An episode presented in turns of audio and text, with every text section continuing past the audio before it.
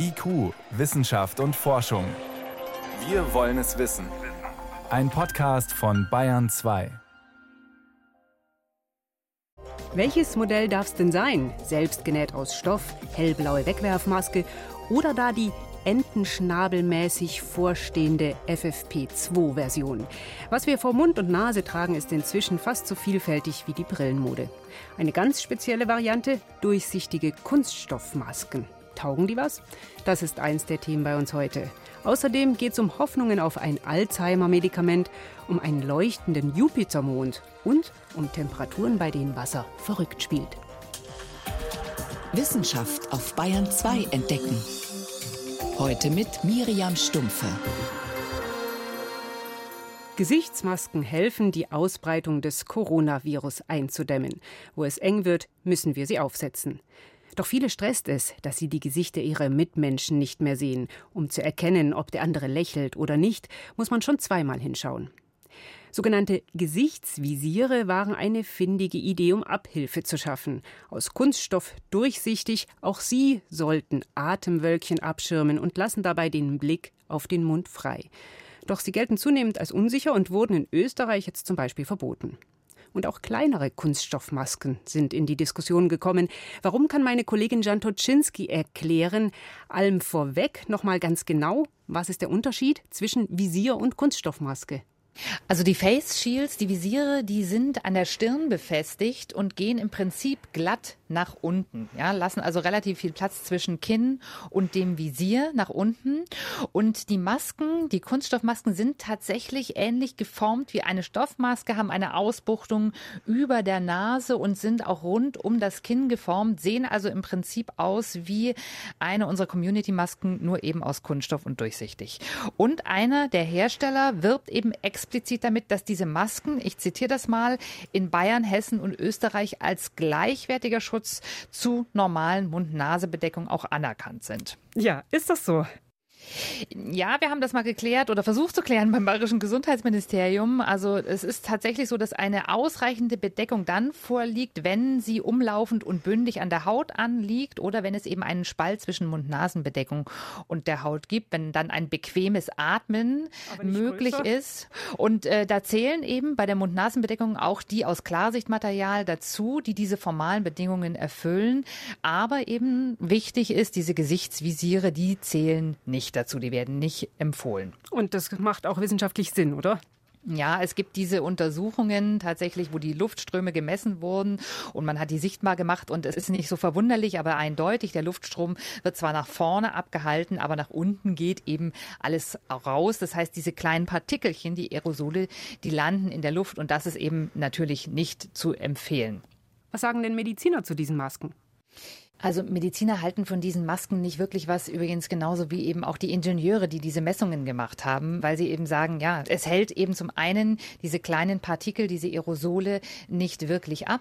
Und bei den Kunststoffmasken kommt eben noch was anderes dazu. Sie haben auch überhaupt keine Filterleistung. Also wir wissen von den Stoffmasken, die wir inzwischen kennen, die halten zumindest einen gewissen Anteil der Tröpfchen ab und eben auch der Aerosole, während beim Kunststoff wird eben gar nichts gefiltert. Und das ist genau das Problem, warum Mediziner sagen, das ist eigentlich überhaupt nicht vertretbar. Also wenn Sie sich mit Lungenärzten unterhalten, wir haben gesprochen mit Vertretern der Deutschen Gesellschaft für Pneumologie und Beatmungsmedizin, äh, die sagen, aus ihrer Sicht ist das überhaupt nicht vertretbar und die würden sich eigentlich wünschen, dass eben auch diese Kunststoffmasken verboten werden. Äh, Österreich hat ja zum Beispiel zumindest die Face Shields inzwischen schon verboten, aber die Kunststoff Kunststoffmasken bisher eben auch nicht. Und ähm, die Experten würden sich das tatsächlich auch wünschen. Okay, also mit diesen Masken, da reichert sich das dann einfach halt in der Raumluft an und da wird gar nichts zurückgehalten. Fazit, sollen wir ganz darauf verzichten? Also die Kunststoffmasken sind aus meiner Sicht keine Alternative. Nicht mal für Brillenträger, obwohl die sich teilweise auch darüber freuen, weil sie hm. natürlich mit den Stoffmasken das Problem haben, dass die Brille beschlägt. Mhm. Aber da sollte man lieber eine Maske tragen, die einen Draht hat, der eben nach oben wirklich gut abschließt. Dann beschlägt auch die Brille nicht. Die Kunststoffmasken können höchstens wirklich in Ausnahmesituationen eingesetzt werden, etwa bei Gehörlosen, die den Mund eben sehen müssen oder eben bei diesen Face-to-Face-Situationen. Aber es muss einem halt bewusst sein, es gibt dann keine Filterfunktion. Eine bessere Alternative ist in diesen Situationen wirklich dann eine Maske zu nehmen, die eine Kombination ist aus Kunststoff, die in der Mitte den Mund freilässt, drumrum aber Stoff hat, so dass man den Mund eben sehen kann und trotzdem eine gewisse Filterleistung hat. Die reinen Kunststoffmasken sind auf engem Raum keine Alternative. Sind Gesichtsvisiere oder Kunststoffmasken eine Alternative zu den Stoffmasken oder den chirurgischen Masken, die wir sonst im Alltag tragen sollen? Das waren Hintergründe von meiner Kollegin Jan Toczynski. Danke. Sehr gerne.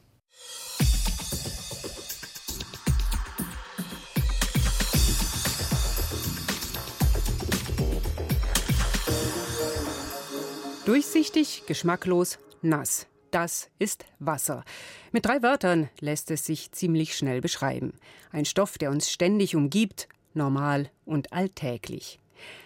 Aus wissenschaftlicher Sicht aber ist Wasser faszinierend, denn es besitzt besondere Eigenschaften. So ist seine Dichte bei 4 Grad plus am höchsten, was zur Folge hat, dass Eiswürfel im Glas oben schwimmen, statt auf den Grund zu sinken. Die sogenannte Anomalie des Wassers. Nun kommt ein weiteres Kuriosum hinzu. Ein Hamburger Forschungsteam hat es geschafft, Wasser statt bei 100 erst bei 170 Grad kochen zu lassen. Frank Rotelüschen stellt das Experiment vor, hinter dem eine ziemlich große Maschine steckt. Wenn Sie jetzt schauen, dann sehen Sie dieses gelbe Loch. Dort kommt der Röntgenblitz heraus und der trifft hier oben die Probe. Schenefeld bei Hamburg, eine riesige Experimentierhalle unter der Erde. Christian Bressler steht in einer Art Metallkabine und zeigt auf eine komplexe Apparatur. Sie steht auf einem wuchtigen Tisch, gelagert auf Granitblöcken. Die halten dieses große Monstrum, unseren Riesendetektor, mit dem wir solche Röntgenaufnahmen aufnehmen wollen. Das Herz dieser ganzen Experimentiervorrichtung sehen Sie hier vorne. So eine komplizierte Tischvorrichtung. Damit können wir Proben in den Strahl dirigieren. Mit einer Röntgenaufnahme in einer Klinik hat das nichts zu tun. Die Röntgenstrahlung ist milliardenfach stärker als im Krankenhaus. Sie kommt aus einem kilometerlangen Teilchenbeschleuniger, dem europäischen Röntgenlaser. Eine Rekordmaschine, sie erzeugt die stärksten Röntgenblitze der Welt. Für gewöhnlich untersucht der Gigant damit Nanomaterialien oder Proteine. Nun aber hat er ein ganz alltägliches Phänomen unter die Lupe genommen. Also wir haben Wasser untersucht und zwar kochendes Wasser, sagt Felix Lehmkühler, Physiker am Forschungszentrum DESI in Hamburg. Wie jeder weiß, auch aus dem Alltag, aus der Küche zum Beispiel beim Kochen, dass wenn ich das Wasser erhitze auf 100 Grad, dann ja, kocht es oder siedet. Manchmal aber siedet Wasser auch erst bei 110 oder sogar 120 Grad, insbesondere bei hohem Druck. Also das kennt man vielleicht auch aus dem Schnellkochtopf, wo man halt einen höheren Druck erzeugt, um das Wasser dann bei höheren Temperaturen ersieden zu lassen.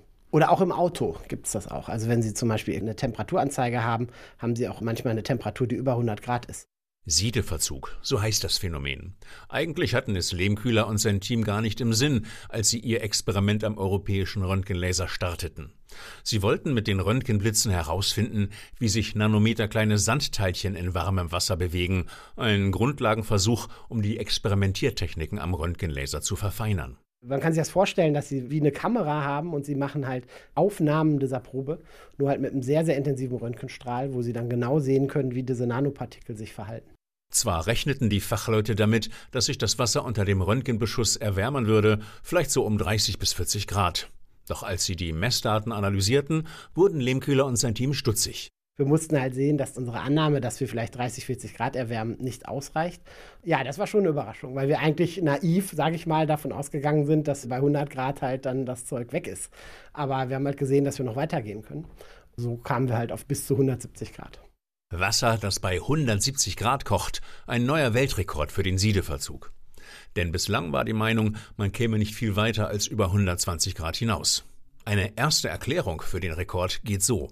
Der Röntgenlaser erhitzt das Wasser derart schnell, dass es mit dem Verdampfen nicht nachkommt und deshalb heißer wird als üblich.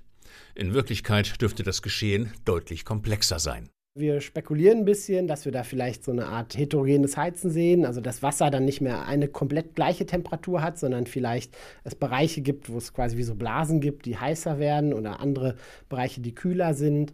Aber genaues haben wir dazu noch nicht und da hoffen wir auch, dass vielleicht jetzt die Theorie oder so mit Ideen oder Modellen reinkommt, die das erklären können. Neues Futter also für Fachleute, die sich von theoretischer Seite aus mit den Eigenarten des Wassers befassen. Bleibt nur noch eine Frage. Hat sich Lehmkühlers Team schon beim Guinness Buch der Rekorde gemeldet? Nein, das haben wir noch nicht gemacht. Aber mal sehen, vielleicht melden die sich ja bei uns. Auf jeden Fall. Erstaunlich. Da sage mal einer, auch die kochen nur mit Wasser. Frank Grotelüschen berichtete für Bayern 2 aus Hamburg. IQ, Wissenschaft und Forschung gibt es auch im Internet. Als Podcast unter bayern2.de. In Deutschland leben knapp eine Million Menschen mit Alzheimer. Eine erschütternde Diagnose. Anfangs werden die Betroffenen einfach vergesslich. Irgendwann können sie nicht einmal mehr ihre Schuhe binden oder selber essen. Grund sind unter anderem Eiweißablagerungen im Gehirn, sogenannte Plaques, die zum Absterben von Nervenzellen führen. Ein Medikament gibt es bisher nicht, doch einen Hoffnungsträger, den sogenannten Antikörperwirkstoff Aducanumab. Er soll die Plaques im Gehirn angreifen und abtransportieren. Erst schien er vielversprechend zu sein, dann gab es Ernüchterung nach einer Studie mit Patienten, schließlich wieder hieß es, unter bestimmten Voraussetzungen wirkt er doch. Jetzt muss die amerikanische Behörde FDA entscheiden, ob er zugelassen wird, was schon im Vorfeld für viel Diskussionen gesorgt hat.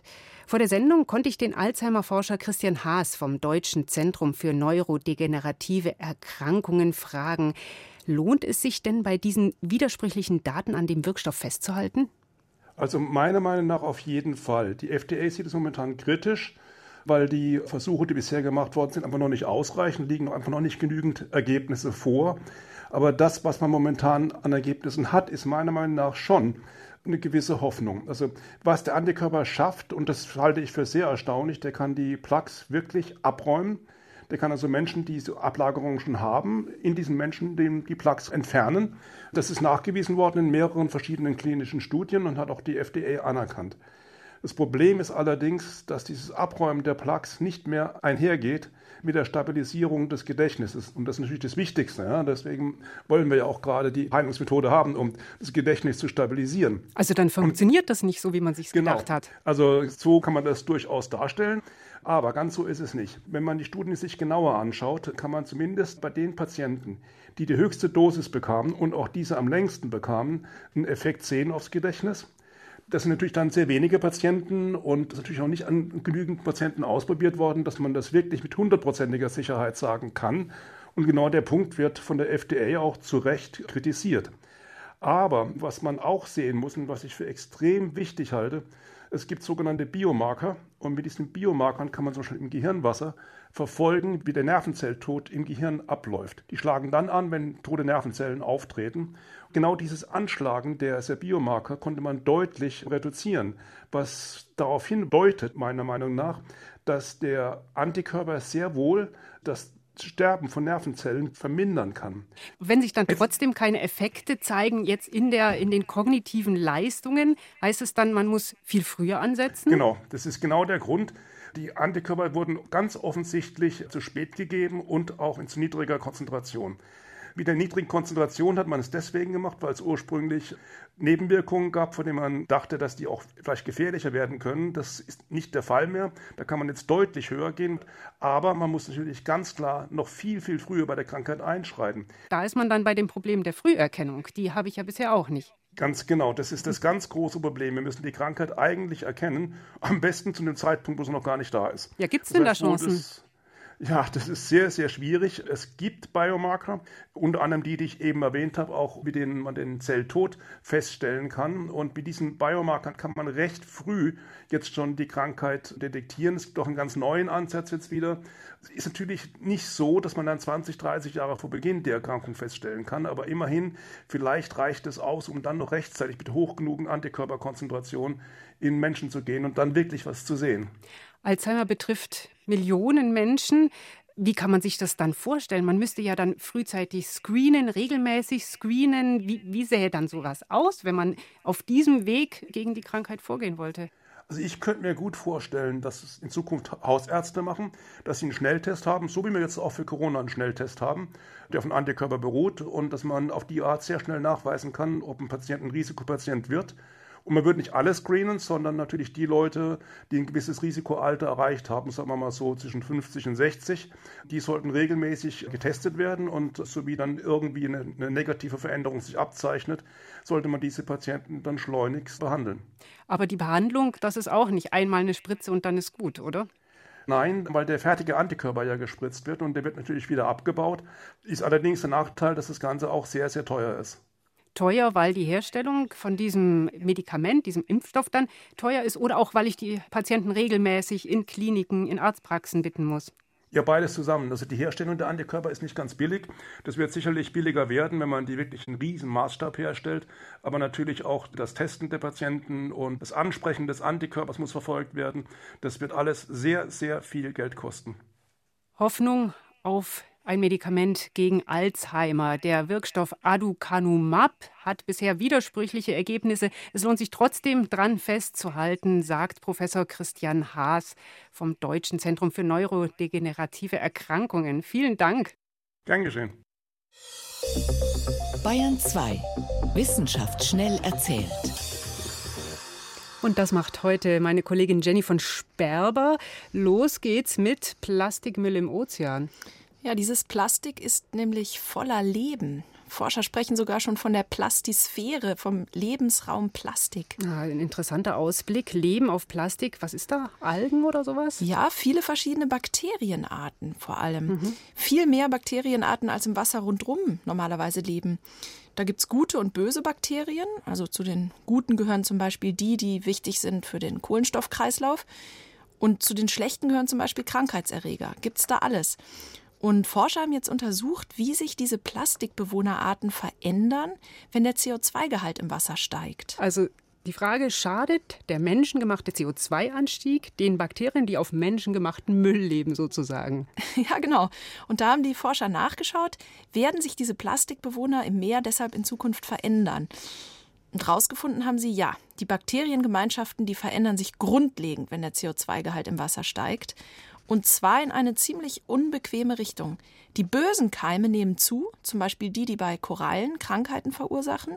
Und die guten Bakterien, ausgerechnet die, die wir für den Kohlenstoffkreislauf unbedingt brauchen, die werden weniger. Hm, blöde, selbstverstärkender Effekt. Forscher haben eine neue Methode entdeckt, Elefanten zu vertreiben, nämlich Löwenkotgeruch. Elefanten vertreiben. Warum muss man die vertreiben? Eigentlich sind die doch keine so gefährlichen Tiere, oder?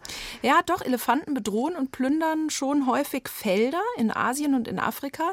Da gibt es immer wieder Konflikte und oft enden die Konflikte eben leider damit, dass die Elefanten dann erschossen werden. Wäre es besser, sie zu vertreiben, ja. Viel mhm. besser wäre der Löwenkotgeruch. Mhm. Genau, das haben Forscher jetzt getestet mit fünf Elefanten in Afrika. Und zwar haben die die Elefanten mit Orangen angelockt. Und um diese Orangen zu bekommen, mussten die Elefanten über ein löchriges Rohr gehen, in dem ein Baumwollfaden war, der mit Löwenkotgeruch getränkt war. Also nur ein Faden, ganz nur wenig. Ein Faden. Als Kontrolle gab es dann auch noch Gnu-Fäkalien, Geparden, Hunde und Giraffenfäkalien und geruchsloses Wasser. Und? Das Ergebnis war, beim Löwenkot brauchten die Elefanten mit Abstand am längsten, bis sie über das Rohr gegangen sind. Drei von fünf Elefanten haben sich sogar komplett geweigert, egal wie viele Orangen auf der anderen Seite lagen. Hm. Jetzt kommt man als Kleinbauer wahrscheinlich nicht überall so einfach an den Löwenkot ran, oder? Ja, das stimmt. Aber ausschlaggebend waren offenbar zwei Stoffe, die man ganz billig kaufen kann: Phenol und Indol. Die Frage ist jetzt eher, lernen die schlauen Elefanten irgendwann, dass sie vor diesen Gerüchen keine Angst haben müssen. Hm. Zum Schluss geht es noch um einen besonders spannenden Mond, den Jupitermond Europa. Monde gibt es ja viele um den Jupiter rum, 79 aktueller Stand. Warum ist der besonders spannend? Weil Europa ein Eismond ist und unter dieser dicken Eisschicht vermuten Forscher einen Ozean aus flüssigem Wasser. Und Wasser ist ja die Voraussetzung für Leben. Auf Europa könnte mhm. deshalb möglicherweise es Hinweise geben auf außerirdisches Leben. Und dann ist da noch was. Der Mond leuchtet offenbar grünlich und das liegt an der Nähe zum Jupiter, der den Mond quasi ständig mit Elektronen bombardiert. Und dieses Phänomen, das haben Forscher im Labor jetzt simuliert und haben gesehen, die Intensität dieses Leuchtens, die kann ihnen zeigen, wie die Oberfläche des Mondes chemisch zusammengesetzt ist. Ein leuchtender Jupitermond und Löwenkot gegen Elefanten und Bakterien auf Algen. Vielen Dank, das war Jenny von Sperber.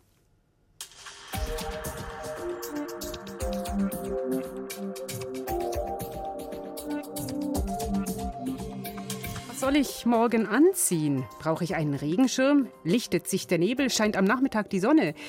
Die Antwort hören wir zum Beispiel in den Radionachrichten oder wir finden sie auch in der BR24-App.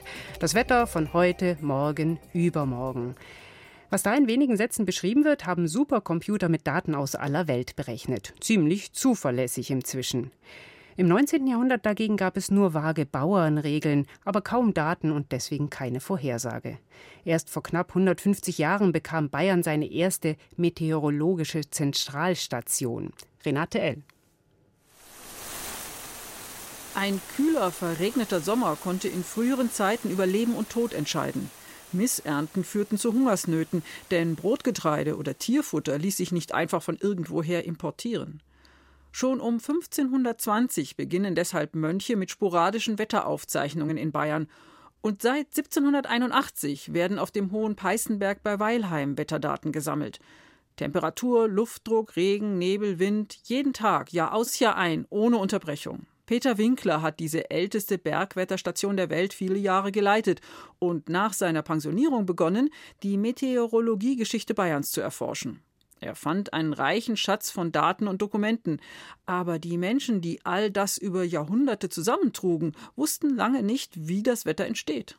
Man hatte immer noch seine lokale Sicht auf das Wetter, man konnte nicht in die Fläche denken, also dass ich ein Druckfeld sehe mit Hochs und Tiefs oder ein Temperaturfeld sehe mit Tropikluft und Polarluft, die dann zusammenstoßen und Tiefs bilden, das war gar nicht denkbar.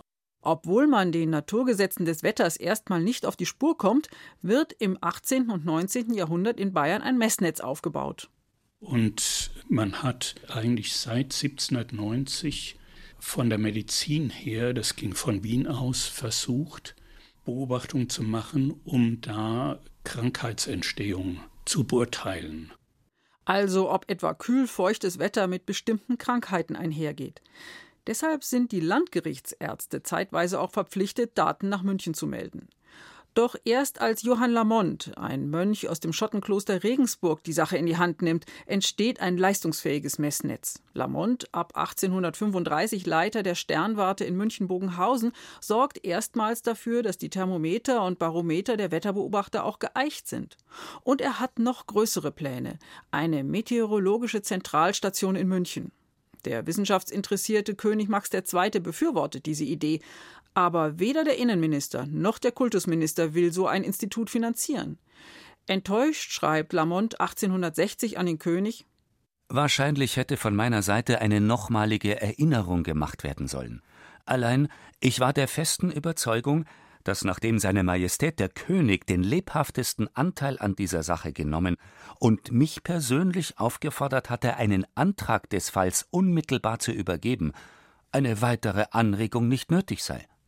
Dabei machen die Meteorologen ab Mitte des 19. Jahrhunderts entscheidende Fortschritte. Man hat damals nämlich die ersten Tiefs über den Atlantik verfolgt. Das war ein englischer Wissenschaftler, der Schiffstagebücher ausgewertet hat. Und da hat man das erste Mal gesehen, wie so Druckbilder sich über große Räume bewegen. Es gab auch dann den Wunsch, international in der Meteorologie zu kooperieren. Und das hat man hier in Bayern nicht für nötig gehalten. Obwohl endlich der Nutzen von Wetterdaten deutlich wird. Wetterbeobachter können mit Hilfe der neuen Telegrafie ihre Daten so schnell übermitteln, dass es in den 1870er Jahren in England erstmals Sturmwarnungen für Schiffe gibt. Wettervorhersagen also die Leben retten. 1873 schließlich wird in Wien die Weltorganisation für Meteorologie gegründet. Und da hat dann Bayern gesehen, wir können uns da nicht ausklammern sodass 1879 endlich die Königlich Bayerische Meteorologische Zentralstation in München gegründet wird. Sie existiert bis heute als Außenstelle des Deutschen Wetterdienstes. Mehr als 550 Messstellen, davon 13 personell besetzte Wetterwarten, liefern täglich Daten zu Temperatur, Wind und Niederschlag für die Wettervorhersage oder Unwetterwarnungen. Und wie wird's morgen? Naja, neblig, grau, kühl. Nur in den Alpen oder im bayerischen Wald auch Sonnenschein. Das war's in IQ Wissenschaft und Forschung. Ich bin Miriam Stumpfe.